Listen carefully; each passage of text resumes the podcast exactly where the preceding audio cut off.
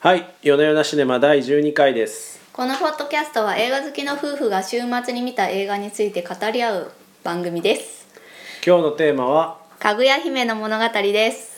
まあかぐや姫の物語、まあ、あらすじは皆さん知ってるということで省略しましょうかはい、えー高畑勲監督がですね亡くなりまして追悼として金曜ロードショーでやっていた映画を2人で見て今回ポッドキャストをやることにしました高畑勲監督お疲れ様でしたお疲れ様でしたありがとうございました高畑作品まあいろいろありますけど、どんなのが好きですかいやーまあ「蛍の墓」強いて言うなら僕あんまり見てないんですよね、うーん何でしたっけ「ほうほけきょ隣の山田君う」とか見てないですね思い出ポロポロ、うん平成たぬき合戦ポンポコといったものですね。なるほどねでねやっぱり今までのフィルモグラフィーを見ていて思うのは、うんこの人は純粋に映像作家だったっていうことなんですよ。おと言いますとあのまあ、世間的にはね宮崎駿監督が非常に評価が高いし人気もありま す。なんか宮崎さんのね助監督的な位置づけに認識され助てま監すけどね督逆ですよあ逆なの逆であすそうなんよですね。ねあそう なんですね、なんかはいむしろこう私のような一般人からするとはあ宮崎さんのなんか助監督的な感じにあですら思ってましたそう思ってたんだええなんかあの東映アニメーション時代にあ高畑勲監督の方が先輩であそうなんですねまあ彼はあの監督演出っていうねええはあ、立場で宮そう崎なんだ駿さんの方はまあアニメーションの動画を制作する側だったのでは高畑監督の下でアニメーションを描いていたっああていうむし立場なんろですよ。むしろ高畑さんの方が監督が先なんですねそうそうなんですよへで、まあ、あの2人で「ハイジ」とかねあえの、はいはいはいはいあの未来少年コナンでしたっけ、とかはいうん作っていてでまあ宮崎駿監督はまあ基本的にずっと片思いな状態なんですよ。どういうことですかあのかぐや姫の物語も制作中の逸話としてあの高畑監督がその一人のアニメーターにこうこうこうしろっていうふうに指示をして、はいはいそれはを横から見ていた宮崎駿監督が高畑監督が去った後にこうこういうふうに書くんだって実際に自分で書いてみせたっていういえこのこのかぐや姫の物語もですかそうそう 別へえに制作に参加してるわけじゃないへのにといえうぐらいその宮崎駿監督からすると高畑監督はまあ一生のライバルであり超えられない存在というかそうなんずっですとね意識し続ける存在だったというふうに言われていますね。なるほどじゃあまあうん今回の映画の話に移りますかね、あはい、は はいいでねやっぱりこの人はアーティストだったんだなって思って今回の「かぐや姫の物語」もですね、あのものすごく実験性のある映画なんですよね。で私映画館で見たんですけれども映画館で見るとやっぱり情報量が10倍ぐらい違くて、あー衝撃を受けるんですよ。まあ、どの辺何ですかが通常のアニメーションと違うのかっていうとあの線の勢いがすごくてうんで一枚の絵が手書きの絵が動いているっていう感じをすごく受けるんですうーんね。なかなかこれがですねテレビだと伝わらなくて残念だなというふうにい思やっーでたんもですが私テレビで初見でしたけど結構やっぱり、あ斬新な映像だなと思いましたね筆で描いたようあーなほうほうほうちょっと他にないですよねああいうアニメーションっていうのはあのーあれだフレデリック・パックの「木を植えた男」とかっていうのがあるんですねあらご存知なかったええご存知ないですや文化系マストなあそう作なんで品すじかゃないですかね。へはね名前忘れちゃったけど中国であの水墨画みたいなアニメーションとかもあるんですけどーうんうーんとただその中でもやっぱりこれほどの長編アニメーションをあそうそうなんか短編の実験作品としてはいくつかある気がするんですそよ、うそうそうあると思うんですけどこれをね長編でやるっていうのは、うんやっぱりあのその絵の枚数っていうのも半そう端そうないらしすくてげえ大変だと思うこれそう作るなんのです。あの他の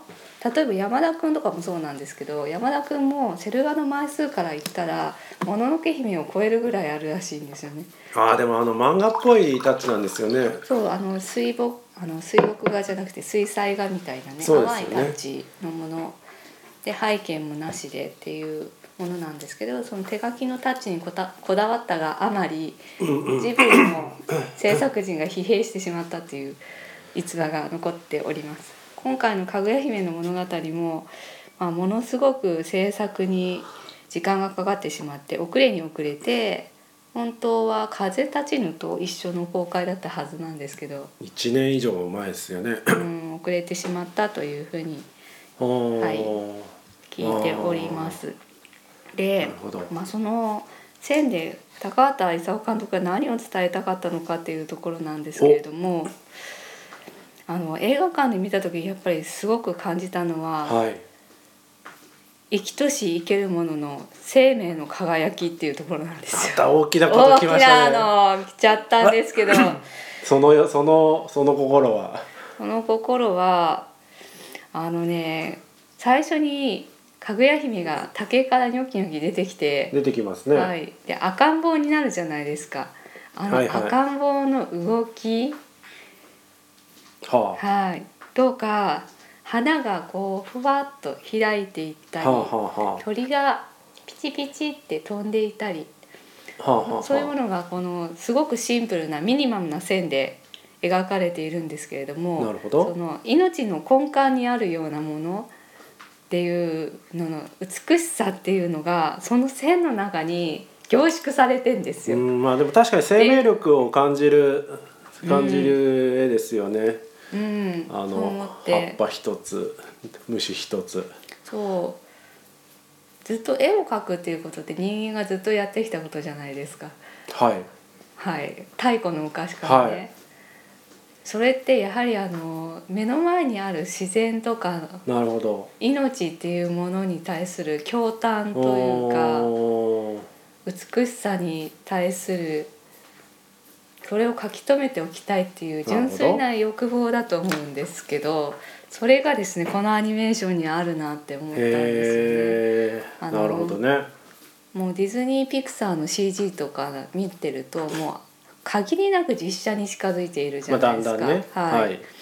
で、まあ、それの一方でこのシンプルなう線、んこの原始的な線だけで世界の美しさを表現しようとしているっていうこの試みは本当にすごいなっていうふうに圧倒されたんですよね。なるほど。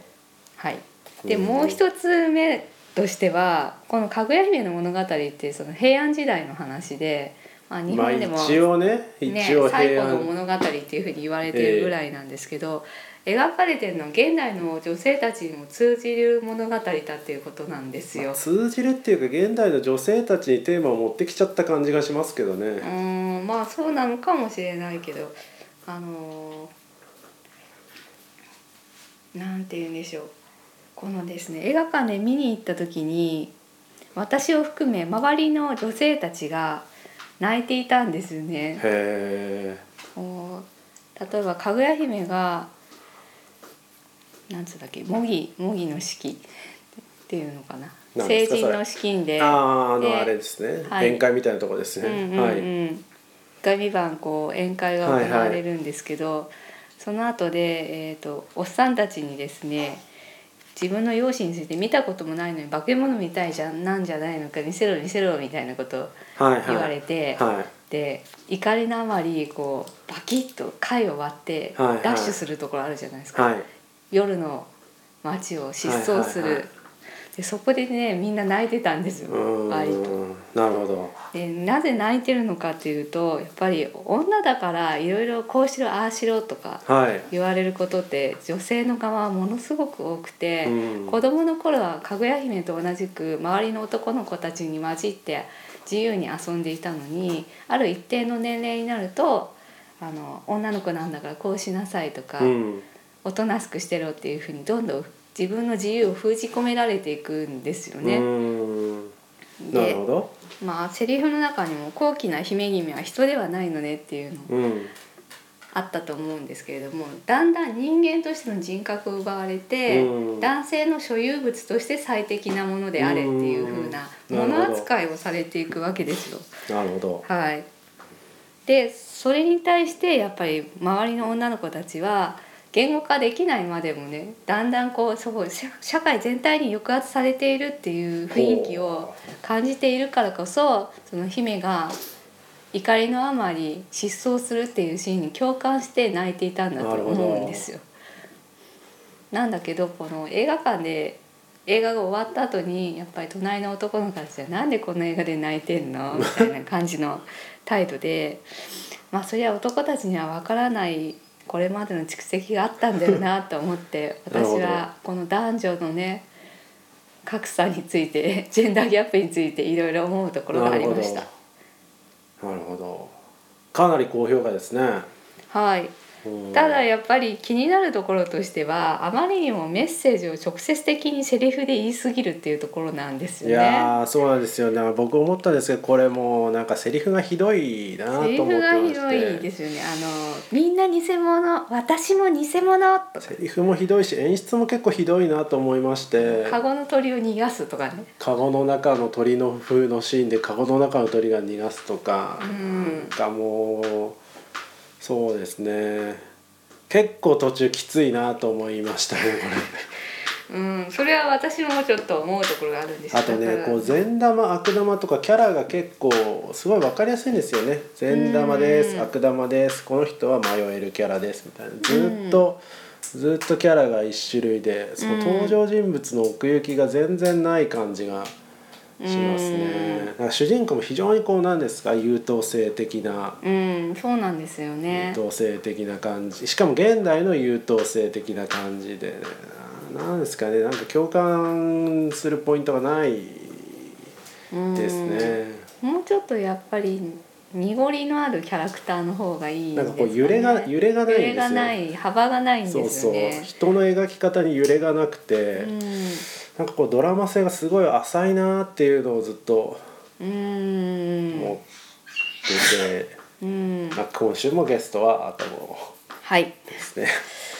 そうなんですよね。なん確かに絵は絵はいいんですけど、なんですかね、ビデオクリップとかだったらまあ別にいいんですけど、こうドラマ性としては結構き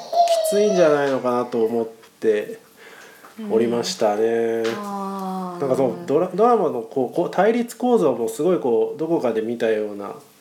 こうね古い体制と現代的な発想の私と、でまあロミオとジュリエットじゃないですけど思い焦がれた幼い頃のステマル兄ちゃんステマル兄ちゃんっていうのもまあね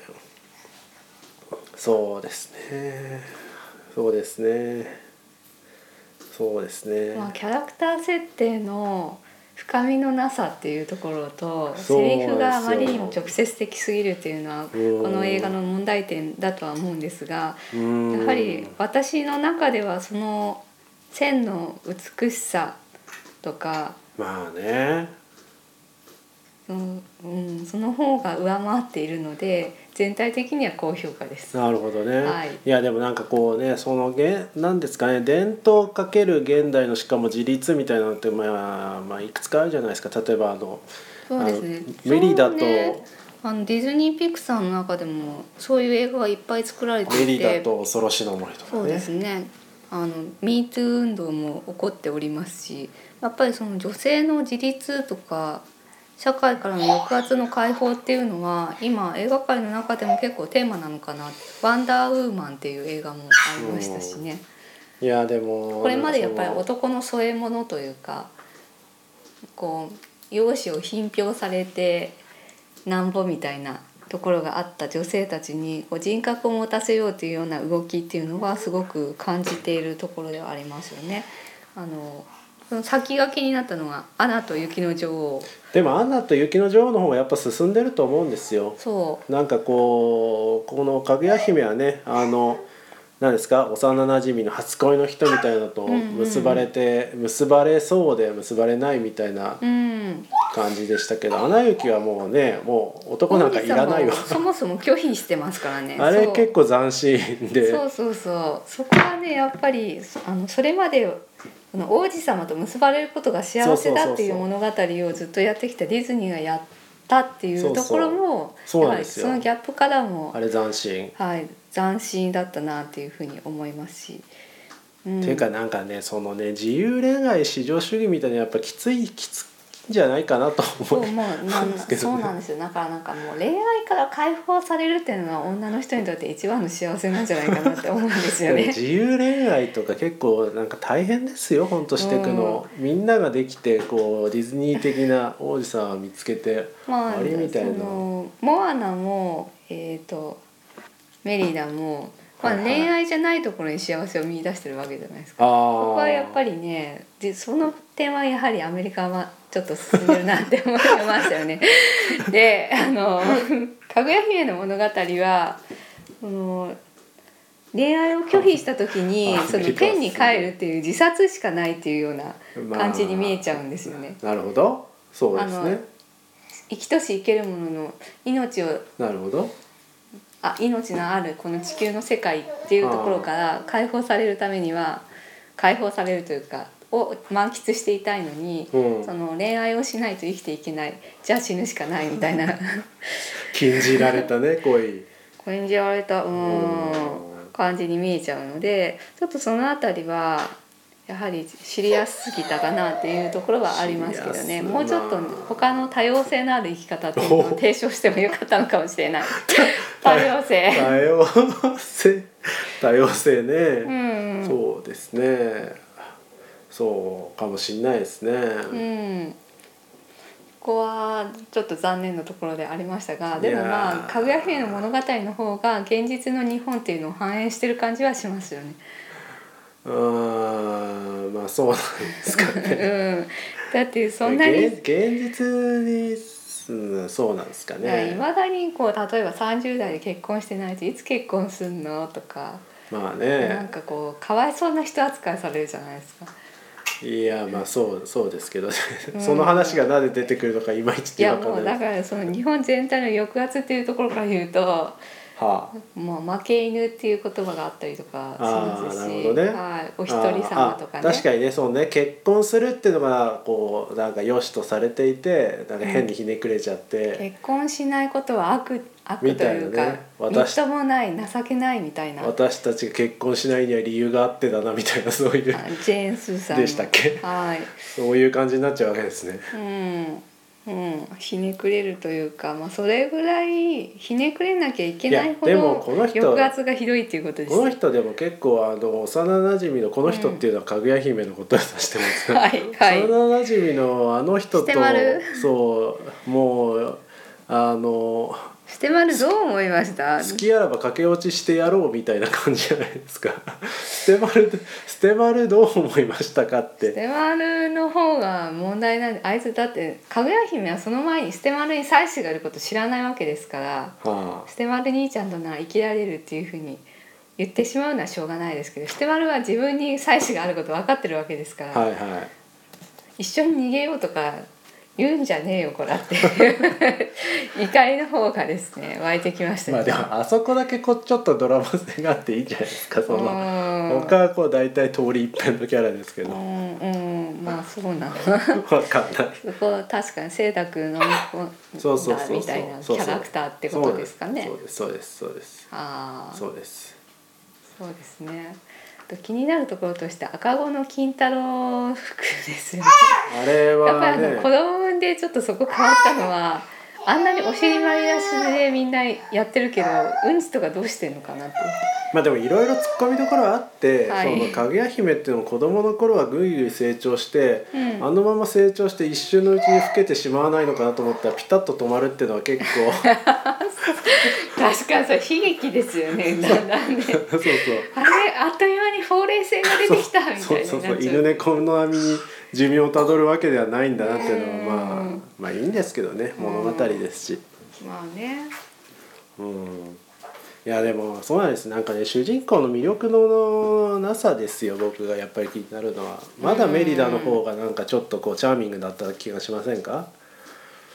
うん。まだね、 まあ作られたチャーミングさっていう気もしな いです。気もメリしないでもないでメリすよね。ダはあんまりこう好きじゃないですよメねリダはやっぱりねうんそうですねすごく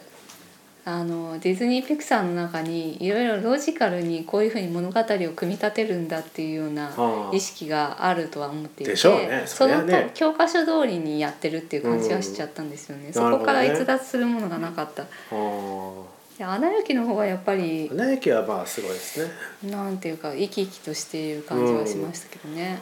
うん。そうですね。うんまあでもまとめると大変あの女性の皆さんは見て損はない現代的な映画だと思いますんで。あれってさ、あはのいかぐや姫に結構共感するものですか。もうしてると思うあよ。するんですね。してる、うん、怒りのシーンとかそうだね。へえあ、そうなあんでですもそね。の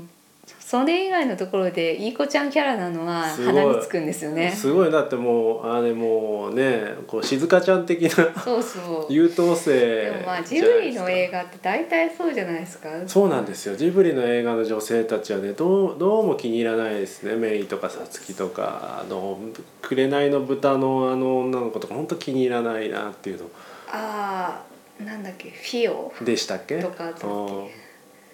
そうですシータとかねみんないい子ちゃんですシーかタねですよねそう頂点に立つのみんないいイ子ちゃラんイラつくいい子ちゃん ってシータいらイラつくよねそうですはねいですねなんでそのあたりはやはりダイバーシティが足んないですよまあジブリにはそうそうそうそうジブリの中でもダイバーシティが足りないという足かんないですよ女性のキャラクターに対してそうそう自分と同じ人間であるっていう意識が足りないとそう思いそうまそうすそうちょっとアニメで見た女の子とかを静香ちゃん再現し静し香ちゃんようとしちゃうんですよそうなんですようんあの何でしたっけ宮崎五郎のあのこここここりこ国立小坂坂とかもひどいじゃないですか、うんもう広すぎてそれについて覚え ていない記憶から消去した い、やいやなんで、はそうそうですね そうですねそこをねやはり男性作家の皆さんはね頑張っていただきたいなって思うところ なんですよね。なるほど、まあ、昨日言ってたのはそれに対してやはりオゾンとかランサーオゾーンとかすごいエでクすザベーよドランとかすごいすごい男ですよ性なのにやはり女性の気持ちを女性以上にさすがですよ言語化して見せているっていうのがすごいなってさすがですよすごいトム・フォードもすごいじゃないですかやっぱりちょっとねそういうふうに自分がゲイとして抑圧されてきたっていう経験があるからこその感受性なのかもしれないそこすごはいですよ そううんちょっとねそのあたりはねいろいろ考えちゃうとこありますよねゲイだからいいとかっていうふうにその性的な思考で思考っていうのかなまあねそういう、んそういうことを言いたいわけじゃないですけどねいうとかでこう判断しちゃうっていうのはとても浅いとは思うんですけど、うんうんアニメーションの世界もねもうちょっと感受性が必要だぞっていうところですかねな感受性というかまあまあねそうですか女ね。性の描き方に関してはねいや難しいでと思うんですよ、僕もねなんかやっぱり静香ちゃんみたいなキャラ描いちゃうんじゃないかって気がしますからね、もしやれと言ったらまあ、私もそうだとは思うんですよねきっとね自分がいざ描いてみると全然気持ち分かってなかったりするのかもしれないそうでしょちびまる子ちゃんに出てくる男性陣もひどいじゃないですか、もう長澤とか丸尾くんとかっていうああいう面白いキャラと、 ちびまる子ちゃんはあいなんかサッカーができるなんだっけ健太とあもうちちびまる子ちゃんの男性キャラはひどいんですよそういう意味では。あそうかまあ少女漫画における男性キャラのひどさっていうのと一緒ですよねそうそうそうそう花より団子に出てくるこうイケメン集とかそうそうそうそう、まあ、しょうがないですね。しょうがないお互いねファンタジーを別の性に求めてしまうっていうところはしょうがないのかもしれませんいがや無理のない範囲でやりましょうっていうことですね。そううんまあねであとひとまず高畑勲監督お疲れ様でした、はい、そうです本当ね。ねこの人はアーティストだったと思あのうやっぱりねこれは人類の中でも限られた人しかできない偉業だったと思いますいろいろブツブツ言いましたけど、その映像作品として本当見て損のない出見来てだとそうな思いのよます。本当ねこれは本当にげ、うん、劇場で映画館で見てほしかったなって今回テレビで初めて見た人たちもいると思うんですけど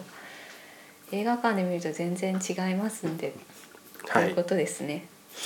はい、じゃあ今週はそんなところですかね、じゃはあい高畑監督に最後最後ありがとうございましたはいありがとうございましたはいじゃあ以上ですありがとうございましたはい